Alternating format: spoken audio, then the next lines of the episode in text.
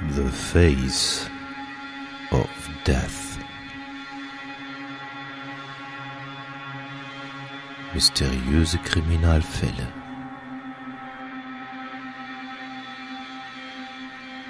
Der Podcast. The Face of Death.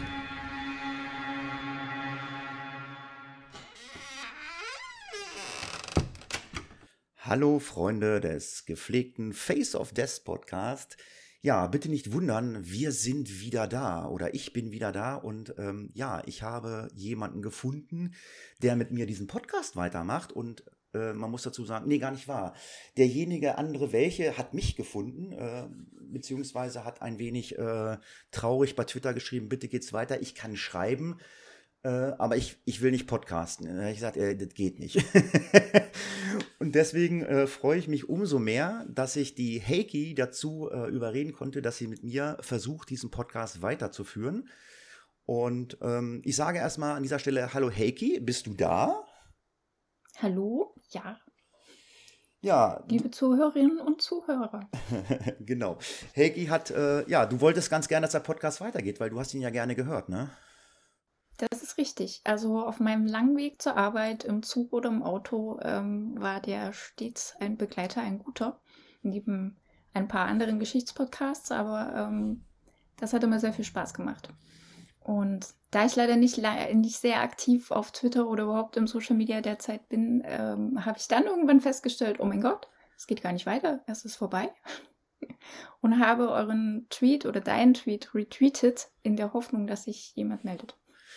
Ja, ich habe das ja auch in der Anfangszeit probiert, äh, auf Instagram, auf Facebook, auf Twitter. Ähm, ja, da kam nichts. Es kam dann immer so, ja, dann mach doch alleine weiter. Aber ich bin immer ein Freund, ähm, ich rede gerne im Dialog. Man kann alleine podcasten. Ich habe auch viele andere Projekte äh, im, Allein im Alleingang gemacht, aber ähm, also ich persönlich finde es immer schön, wenn man es im Dialog macht. Ähm, ich meine, für dich ist das jetzt, glaube ich, dein erster Podcast. Ich meine, Beruflich äh, hast du mit Sicherheit auch viele Telefonate äh, oder, oder äh, Interviews geführt. Äh, was du da jetzt genau machst, das müssen wir jetzt hier nicht breit treten. Äh, du bist auf jeden Fall ein vielbeschäftigter Mensch. Das ist richtig, aber ich habe auch den Vorteil, dass ich tatsächlich meistens Texte schreibe oder Anweisungen und nicht derjenige bin, der dann on camera oder on air ist. Also ich, ich werde noch ein bisschen versuchen, dass du mehr Text hast als ich. Ah, okay. Naja, die Sache, die Sache ist einfach die, äh, wir müssen jetzt halt auch gucken, in was für einer Regelmäßigkeit wir diesen Podcast rausbringen. Wunsch ist natürlich alle zwei, spätestens drei Wochen. Ähm, das werden wir und ich hoffe auch Heiki wird es irgendwie probieren, aber ich weiß, Heiki ist beruflich immer sehr, sehr eingespannt, weil ähm, ich sage mal, bei dir ist es Saisonarbeit, ne? Kann man das so sagen? Richtig, richtig. Bedauerlicherweise geht die Saison halt irgendwie das ganze Jahr nach Wunsch äh, der Arbeitgeber. Aber ähm, ja, wir werden es probieren, ähm, dass es wenigstens einmal im Monat released werden kann. Genau. Und wenn, und wenn, wir es zweimal schaffen, äh, ist es umso besser.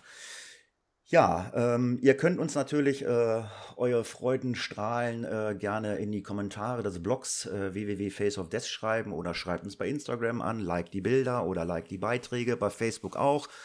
Twitter werden wir jetzt auch wieder ein bisschen aktiver sein und ähm, ja, also wer dann von uns irgendwie was wie wo schreibt, ähm, weiß ich nicht. Äh, doch, Facebook bin ich alleine, weil Facebook ist ähm, Heiki nicht, die ist nur bei Instagram und Twitter. Das war doch so, ne? Genau. Ja.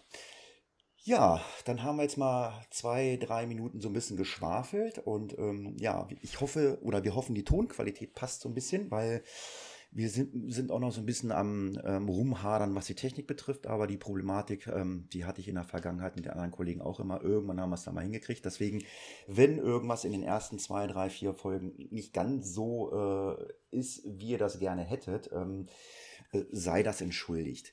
Ich denke, ähm, ich stelle jetzt mal, Heiki, die Frage, bist du bereit? Nein. Gut. Ähm, Aber ich werde versuchen, mein Bestes zu geben. So. Ja, dann wollen wir doch mal hören, äh, wie das mit uns beiden klappt. Und ich denke, wir hören erst einmal in den Fall hinein. Wir befinden uns in der Hafenstadt Corpus Christi im Bundesstaat Texas.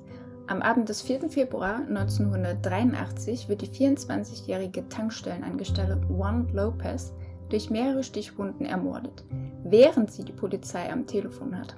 Denn die junge Frau wählte den Notruf, um eine verdächtige Person zu melden, die sich als ihr Mörder herausstellen sollte. Nur 40 Minuten nach dem Mord wird Carlos de Luna verhaftet, später im Verfahren für schuldig befunden und 1989 mit einer Giftspritze hingerichtet. Doch war er wirklich der Mörder oder musste er die Tat eines anderen büßen? Ähm, ja, ich habe mir ja den Fall äh, logischerweise durchgelesen ähm, und wie in vielen Face of Death Fällen finde ich, äh, was da passiert, was ihr jetzt bis zum Ende hört, äh, ich weiß nicht, wie es dir dabei gegangen ist, das ist schon crazy und verrückt, oder? Das ist absolut verrückt. Vor allen Dingen äh, musste man diese Übersicht behalten mit diesen ganzen Zeugenaussagen, die sich absolut widersprochen haben. Und ich habe dann auch mehrere Clips sehen müssen und auch noch mehrmals lesen müssen, äh, um das auch wirklich richtig zuzuordnen, wer da jetzt welche Sachenbeschreibungen hatte und wer da wohin gelaufen ist. Vor Dingen, wenn man nicht ortskundig ist und die beschreiben dann die ganze Zeit, der läuft nach Norden, der läuft nach Süden und ja, es war ein bisschen chaotisch auch bei der Recherche. Ja, wir gucken uns mal an, was denn da diesem Abend passiert ist. Ähm, ja, ich entschuldige mich jetzt im Vorfeld schon mal, da habe ich mich mit Heike auch drüber unterhalten, über die Aussprache, weil wir haben viele spanische Namen. Äh, ich bin der spanischen Sprache äh, nicht so mächtig, außer una cerveza. Ich kriege ein Bier, das weiß ich. Ähm, das war es dann aber auch. Äh, es geht um George, I was, wie hast du es gesagt? Iger? Agir. Agir. Agir. Ja, der tankt am Abend des 4. Februar an der äh, Shamrock-Tankstelle. Er ist das war so circa gegen 20 Uhr. Und ja, guckt so ein bisschen in der Gegend rum, lässt seine Blicke so ein bisschen schweifen und entdeckt dann einen Mann äh, in der Nähe von dem Kassierhäuschen, der ein Bier trinkt. Und was ungewöhnlich da, dafür war, der hat mit dem Messer umhergespielt. Und äh, ja, das machte ihn dann so ein bisschen nervös und ähm, er hat gedacht, na, ich behalte diesen Mann mal im Auge. Ähm, bei den nächsten Geschehnissen ist nicht klar, ob der Fremde auf Ergier äh, zukommt oder dieser auf dem Weg äh, zum Bezahlen an ihm vorbeigeht. Das ist ja das, was äh, Heiki gerade gesagt hat. Also das ist alles so, so, so Zeugenaussagen sind alle so widersprüchlich, aber das werdet ihr gleich noch ein bisschen hören. Der Fremde spricht Ergier an, ob er ihn zum Casino-Club äh, einer örtlichen Bar mitnehmen könnte. Er bot an, ihn für die Fahrt zu bezahlen und zeigte ihm eine schwarze Geldbörse mit ein paar Geldscheinen. Aber was dann passiert, ähm, etwas spooky. Also Agir lehnt erstmal ab und geht ins Kassenhäuschen, um seine Tankfüllung zu bezahlen und spricht die Kassiererin an, das spätere Opfer Wand Lopez. Sie soll die Polizei rufen. Er bezahlt, geht zu seinem Van und fährt zurück auf den Freeway. Was ich ja auch schon absurd fand, wenn er sagt, ruft die Polizei und dann trotzdem davon fährt. Aber nur eingeschoben. Beim Wegfahren sieht er, wie ein Mann in den Tankstellenshop geht und im Anschluss wie, ein, wie Mann und Kassiererin miteinander kämpfen. Daraufhin verlässt er den Freeway wieder und fährt aber zu einer nahegelegenen Bowlingbahn, um dort einen Wachmann zu bitten, die Polizei zu informieren. Danach fährt er zurück zur Shamrock-Tankstelle und trifft dort gleichzeitig mit der Polizei ein. Diese verteilt sich auf dem Gelände in der näheren Umgebung, um nach dem Verdächtigen zu suchen. Am Abend des 4. Februar 1983 wurde auf die 24-jährige Tankstellenangestellte Wand Lopez mehrfach mit einem 8 Zoll Klappmesser eingestochen, sodass sie verblutete. Ja, und was dann passiert, äh, ist, sind so Sachen, also wenn man nicht bei der Polizei arbeitet, ich meine, gut, ich arbeite, der ein oder andere Hörer weiß es, äh, ich arbeite hin und wieder im Rettungsdienst. Ich kenne solche Sachen auch, aber äh, nicht so, was da passiert ist, weil wenn man sich dann den Polizeifunkverkehr und äh, bei dieser Verhandlung äh, mal äh, zu Gemüte führt, stellt man fest, das war, war eine völlig chaotische Suche weil die Polizei angefangen hat, mehrere Spuren zu verfolgen und auch verschiedene Orte, was Heike am Anfang schon gesagt hatte. Das war also total chaotisch. Äh, die Polizei hat zunächst einen Verdächtigen verfolgt äh, und in den Funksprüchen immer wiederholt, äh, als männlich, der als männlich identifiziert wurde und mehrere Blocks entfernt weiter nördlich des Landes zu Fuß flüchtete. Die Polizei erhielt dann einen Notruf von, Anwohner, von der Anwohnerin Esther Barrera. Die sah, wie sich jemand unter einem Lastwagen vor ihrem Haus versteckte. Die Polizei nahm dann einige Blocks von der Stelle entfernt, an, den, an, denen, sie den Verdächtigen, an, den, an denen sie den Verdächtigen zuletzt verfolgten, äh, kurzzeitig eine Frau fest, also kein Mann, sie haben eine Frau festgenommen. Die Polizei hielt auch dann noch kurz ein Auto an, äh, einen blauen Mercury oder LTD. Ähm, dort saßen dann zwei hispanische Männer drin. Äh, ja, und das waren aber auch nicht die Verdächtigen und äh, ja, und es, es, gab dann halt eine völlige äh, chaotische Verfolgungsjagd. Am Ende landet die Polizei tatsächlich 30 bis 40 äh, Minuten nach der Tat an dem geparkten Lastwagen ähm, und nimmt DeLuna fest. Obwohl es eine kalte Februarnacht war, trug er weder Schuhe noch Hemd und lag in einer Wasserpfütze. Als die Polizei ihn dann herauszieht, stellt sie fest, dass er in seiner Gesäßtasche eine schwarze Brieftasche mit zwei 1-Dollar-Scheinen und in der Vordertasche einer dunklen Hose ein Bündel von Scheinen im Gesamtwert von 149 Dollar hatte. Ja, und wenn man sich äh, ja irgendwelche Serien, Filme anguckt oder es äh, äh in irgendwelchen Berichten liest äh, und man hat einen Verdächtigen und der soll jemanden ermordet haben, dann geht man mal davon aus, dass dieserjenige äh, mit Blut vollgeschmiert ist. Und bei Carlos de Luna äh, war das nicht der Fall. Als man ihn festgenommen hat, hat man an seinem Körper kein Blut gefunden. Die Polizei äh, macht dann äh, was mit dem Verdächtigen, was man eigentlich nicht tun sollte. Sie sind dann zum Tatort gefahren und haben dort eine sogenannte Tatortbegehung gemacht. Ähm, wie gesagt, aus, in der heutigen Zeit macht man sowas eigentlich nicht. Ähm, die anwesenden Zeugen, die dort vor Ort waren, sollten dann gleich den Verdächtigen vor Ort identifizieren, sollten sagen, jawohl, das war er. Ähm, aber das gab dann fatale Folgen, da kommen wir dann später zu, das war völlig chaotisch. Zum Zeitpunkt seiner Verhaftung ist Carlos de Luna 20 Jahre alt, hat frische Kratzer von, äh, äh, von seinen Fingernägeln am rechten Arm und in seinem Gesicht. Und ja, er wirkte unrasiert. Also er war eher so, so ein etwas ungepflegter Mensch. Ähm, vor Gericht sagte Luna dann selbst auf, weil er hofft, sich selbst entlassen zu können. Allerdings nimmt es halt mit der Wahrheit nicht immer so genau und das lässt ihn am Ende eher unglaubwürdig erscheinen. Zudem gibt er an, der eigentliche Täter sei eben Carlos Hernandez, aber diesen kann er nicht identifizieren. Der Beschuldigte erklärt den Verlauf des Abends mit seinen eigenen Worten wie folgt. Er verbrachte den frühen Abend mit zwei Schwestern, Mary Ann Perales und Linda Perales. Ein Mann namens Carlos Hernandez näherte sich ihnen. Obwohl de Luna Hernandez zunächst nicht erkannte, stellte er dann im Gespräch fest, dass sie sich schon seit Kindheit gekannt hatten. De Luna und Hernandez gingen nun in die Bar Wolfies, die sich direkt gegenüber der Shamrock-Tankstelle befindet. Hernandez sagt, er wolle zum Shamrock gehen und etwas kaufen. De Luna bleibt sitzen und bestellt sich ein Bier und wartet, dass Hernandez zurückkommt. Doch Hernandez kommt nicht zurück, also geht De Luna für die Tür, um nach dem Ausschau zu halten sieht dabei, wie Hernandez das Opfer Lopez angreift. Aus Angst, mit ihm in Verbindung gebracht zu werden, geht er nun davon. Dann beginnen die Sirenen zu schrillen und er beginnt zu rennen. Ja, ihr merkt schon, äh, jetzt wird es ein wenig äh, kompliziert ähm, und man weiß halt auch am Ende des Podcasts auch nicht genau, ähm, ob das alles so stimmt, was man dort äh, gehört hat. Die Staatsanwaltschaft äh, fängt dann an, ähm, an den Aussagen von DeLuna zu zweifeln. Eine der Schwestern, mit dem DeLuna an jedem Abend zusammen gewesen sei, will Mary Ann Perales, oder es war Mary Ann Perales, war in Wirklichkeit bei ihrer eigenen Babyparty, also die war gar nicht da. DeLuna log seinen Bewährungshelfer äh, äh, über seinen Aufenthaltsort an, wo er nachmittags war. DeLuna besuchte häufig den Casino Club, der Club, wohin der äh, dann den Fremden mitgenommen hatte. Und ähm, Hernandez, der Carlos Hernandez, äh, der war dort Stammgast.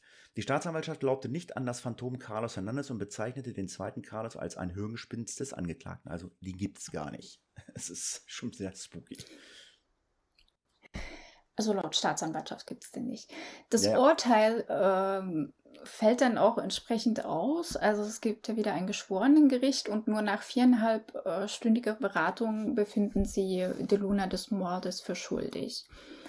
Äh, sie schützen sich dabei auf seine vergangenen Vergehen. Das ist versuchte Vergewaltigung und Körperverletzung, für die er bereits eine Haftstrafe erhalten hatte, sowie eine erneute versuchte Vergewaltigung kurz nach seiner Entlassung.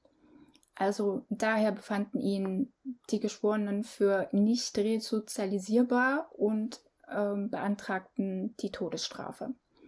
Die Anwälte von De Lunas waren, zumindest laut Wikipedia, nicht auf die Schwere der Vorwürfe aus den früheren Verfahren vorbereitet.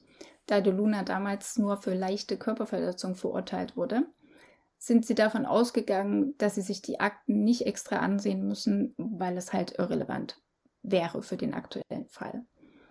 Schlussendlich, am 7. Dezember 1989 erfolgte die Hinrichtung von Carlos de Luna per Giftspritze. Ja, und jetzt gucken wir uns mal an, was Jahre später passiert ist. Äh, um mal jetzt mal diese ganzen Ungereimtheiten zu erwähnen von Zeugen und so, das war ja äh, total katastrophal, wie ihr jetzt schon gehört habt. Äh, Im Auftrag und in Zusammenarbeit des Chicago Tribune wurden Jahre später äh, ein Team gebildet, äh, das von der Columbia University beauftragt wurde. Äh, und die haben dann halt ähm, den Auftrag gehabt, das Ganze zu untersuchen. Ähm, und die dokumentierten zahlreiche Diskrepanzen in verschiedenen Berichten von Polizeifunkmeldungen, Polizeiberichten, Augenzeugen, ja und andere Schaulustige. Also irgendwie äh, war, verstrickte sich das alles in Widersprüchen. Ähm, war es wirklich äh, der De Luna, war es der Hernandez, äh, ist er nach links, rechts, Norden, Süden, Osten gerannt und äh, die Klamotten spielen auch noch eine Rolle. Also besonders scheinen sich die Geister, wie gesagt, äh, an der Kleidung des Täters zu scheiden. Vor allem hier widersprechen sich die Zeugenaussagen im Nachhinein. Könnte man sagen, sie beschreiben zwei verschiedene Männer. Zeuge äh, Kevin Baker, äh, der dem Täter nach dem Verbrechen direkt gegenüberstand, beschreibt ihn als schäbig bekleidet mit einem hellen Shirt und einem Flanellhemd unter einem grauen Sweater sowie einer dunklen Hose. Zudem hatte er einen Oberlippenbart und hatte sich seit mindestens zehn Tagen nicht rasiert. Die Zeugen John und Julia Azuaga, äh, Azuaga, Azuaga. Azuaga haben derweil einen Mann weglaufen sehen, der ein weißes, offenes, nicht in die Hose gestecktes Hemd mit hochgekrempelten Ärmeln anhatte und glatt rasiert war. Zudem trug er dunkle, uniformartige Hosen. Also wir reden hier von zwei völlig verschiedenen Leuten. Ähm, als De Luna selbst im Zeugenstand saß und ausgesagt hat, hat er sein eigenes ähm, Outfit genau so beschrieben. Und er habe uns dazu gesagt, er habe beim Weglaufen sein Hemd beim Überklettern eines Zauns verloren. Zudem kommt, zwei Tage nach der Tat mähte ein Hausbesitzer in der Nähe sein Rasen und fand auf seinem Grundstück weiße Turnschuhe und ein weißes Hemd. Die gerichtsmedizinische Untersuchung des Hemdes und der Schuhe ergab keinen Blutnachweis. Und auch an der Hose, die die Luna bei seiner Verhaftung trug, oder am Geldbündel ähm, oder an der Tasche wurde kein Blut gefunden. Bei seiner Verhaftung fehlten ihm aber sowohl die Schuhe als auch das Hemd. Darf ich hier noch ankündigen, dass ich nicht weiß, wie hoch dieser Rasen gewesen sein soll? Also ich habe selbst auch viel Garten, aber ich würde, glaube ich, auffallen. Ja. Nicht erst beim Rasenmähen, wenn da Hemd und Schuhe drin liegen. Also. Ja, ist ja, das ist ja bei diesem Fall alles ein bisschen äh, ja, undurchsichtig. Äh, und die Frage ist natürlich, äh, gibt es da Leute, die lügen oder einfach äh, sich. Ähm, es gibt ja auch Leute, die irgendwelche Aussagen treffen, nur um, um sich äh, gut darstellen zu lassen. Und das weiß man ja nicht. Ne? Ja, es gibt dann noch einen äh, forensischen Experten, der namens Alan Bale, der hat nämlich das Columbia-Team unterstützt und meinte, dass Lopez hinter der Theke stand und ihm und ihrem Angreifer das Geld reichte, während der Angreifer vor der Theke blieb. Diese Meinung steht aber im Widerspruch zu den Berichten von zwei Augenzeugen des Angriffs, Baker und Aguirre. Äh, Die beiden sagten, sie hätten gesehen, wie der Angreifer mit Lopez gerungen habe Baker sagte der Polizei, er habe gesehen, wie der Angreifer versucht habe, Lopez an den Haaren in einem Raum im hinteren Teil des Ladens zu ziehen. Dennoch wurde auch nach weiteren Untersuchungen keine Blutspuren an der Geldbörse, Kleidung, Körper oder dem Geld selbst gefunden. Also was die Luna äh, alles so bei sich trug oder äh, an seinem Körper trug. Der zuständige Gebietsleiter von Shamrock, Pete Gonzalez, sagt aus, dass etwa 166 Dollar aus dem Inventar fehlen. Das weiß er so genau, weil er das Tage vorher selbst gerade inventiert hatte und er gibt an, normalerweise würden nur 25 bis 50 Dollar ungefähr fehlen. Jetzt kommt 22 Jahre später Jeff Stange, was der Filialleiter von, von der ähm, Shamrock-Tankstellen in Corpus Christi ist und zwar war der das von 1982 bis 1990. Und der sagt gegenüber Ermittlern, dass der Fehlbetrag von 166 Dollar bei der letzten Inventur gar nicht ungewöhnlich ist und Lopez zum Zeitpunkt des Überfalls ähm, gemäß Filialpolitik eigentlich sowieso nicht mehr als 75 Dollar in der Kasse gehabt hat. Und daran erinnert es, und erinnert sich so wohl, ähm, dass sowieso irgendwo zwischen 70 und 134 Dollar aus dem Inventar fehlten. Wie diese zustande gekommen sind, das habe ich nirgendwo gefunden. Ich bin nur erstaunt, dass der sich 20 Jahre später daran erinnert. Ähm, Nochmal zu Carlos Lopez. Der hatte bei seiner Verhaftung 149 Dollar als Bündel dabei. Und nach seiner Aussage war das die Bezahlung von zwei Jobs, die er erhalten hatte, die er so nebenbei gemacht hat.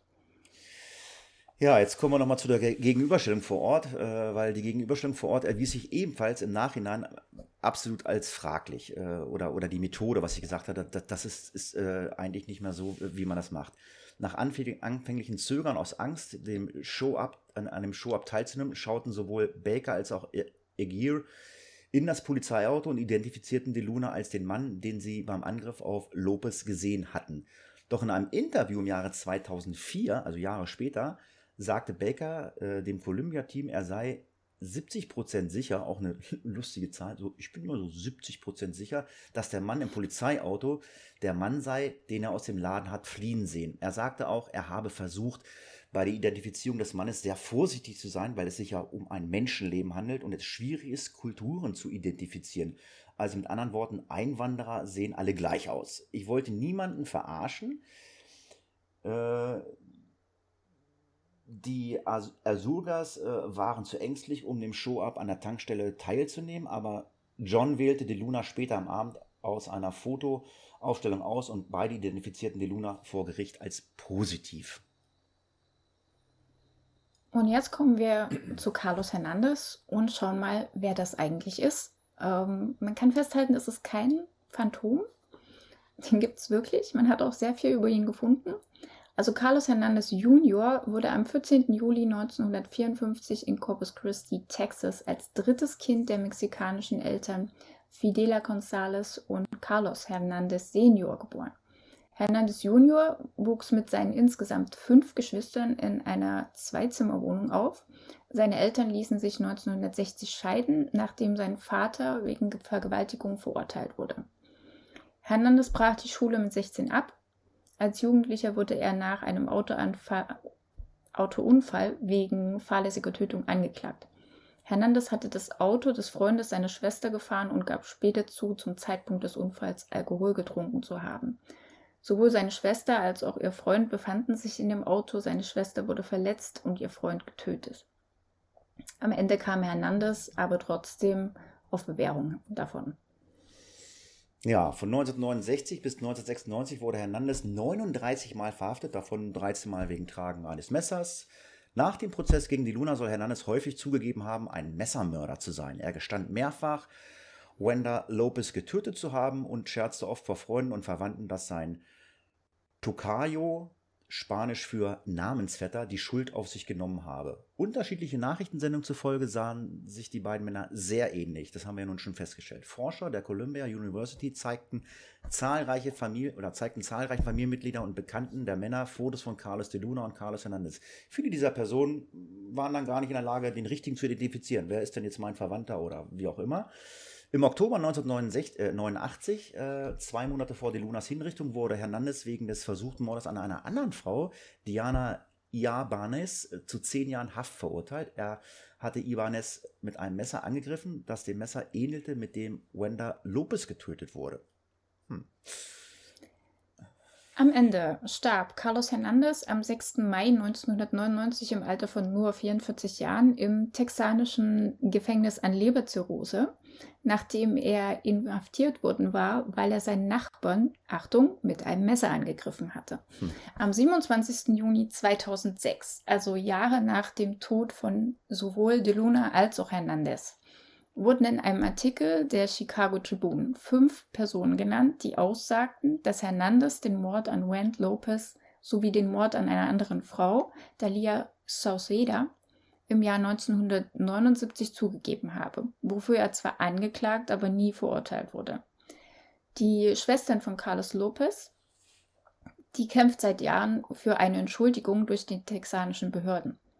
Eine Entschuldigung, die ihren Bruder postmortem äh, vom Urteil des Mordes an Wendt Lopez freispricht. Also die war auch in vielen Interviews und äh, über die gibt es viele Porträts und wie da so ihr Kampf äh, eben aussieht, dass sie ein paar Antworten von den Behörden bekommt.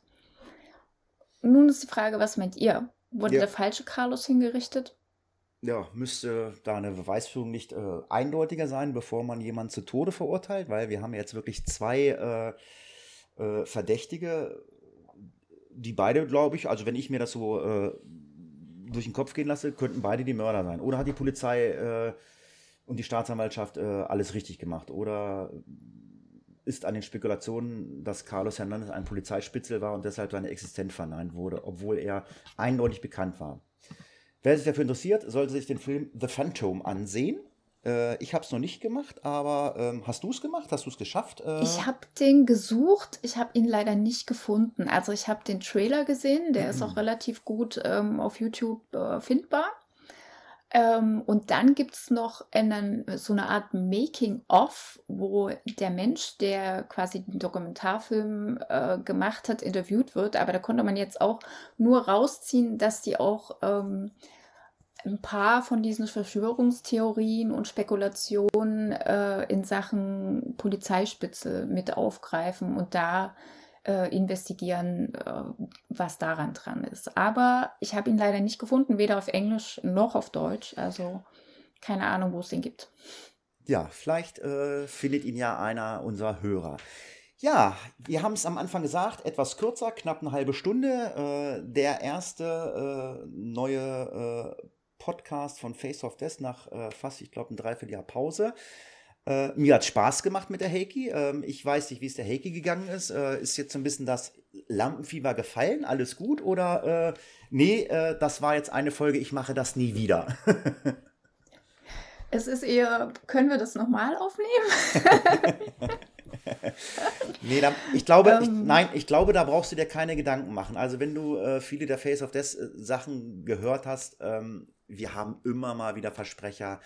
Ähm, ich, fand das, ich fand das überhaupt nicht zu schnell. Ich meine, gut, durch deinen Job äh, siehst du das wahrscheinlich ein bisschen anders äh, und achtest auf die Leute, äh, die deine Texte sprechen. Äh, nee, das ist mir zu schnell, das müssen wir nochmal machen. Nee, ich fand das völlig in Ordnung und äh, alles gut. Wir brauchen das nicht nochmal aufnehmen. Ich glaube, das sehen die Hörer auch so. Ich meine, äh, wir müssen jetzt mal gucken. Ja, der ein oder andere Versprecher, der eine Hustler, der ist da drin, aber ähm, das habe ich auch mit Klaus, dem Funker und auch mit der Kati immer gesagt. Wir sind ja keine Profis, wir verdienen kein Geld damit. Wir machen es einfach aus Spaß an der Freude. Ich freue mich auf äh, eine weitere neue Folge mit ähm, der Heiki und ich hoffe, äh, sie freut sich auch. Ja, doch, ich freue mich schon. Ich hoffe wirklich, dass die äh, Zuhörer und Zuhörerinnen äh, unserer, ab, unserem Ablauf folgen können, weil man ja doch sehr gesprungen ist. Aber notfalls einfach zweimal anhören. Ganz genau. Ja, an dieser Stelle sage ich vielen Dank äh, fürs Zuhören. Macht's gut, bis zum nächsten Mal. Und ich überlasse der Heiki das letzte Wort. Tschüss. Vielen Dank, dass der Hati mich mitmachen lässt und äh, mir da freie Schreibweise bei den Texten gibt. Und ich hoffe, ihr alle könnt meine Stimme ertragen. Bis zum nächsten Mal. Ciao.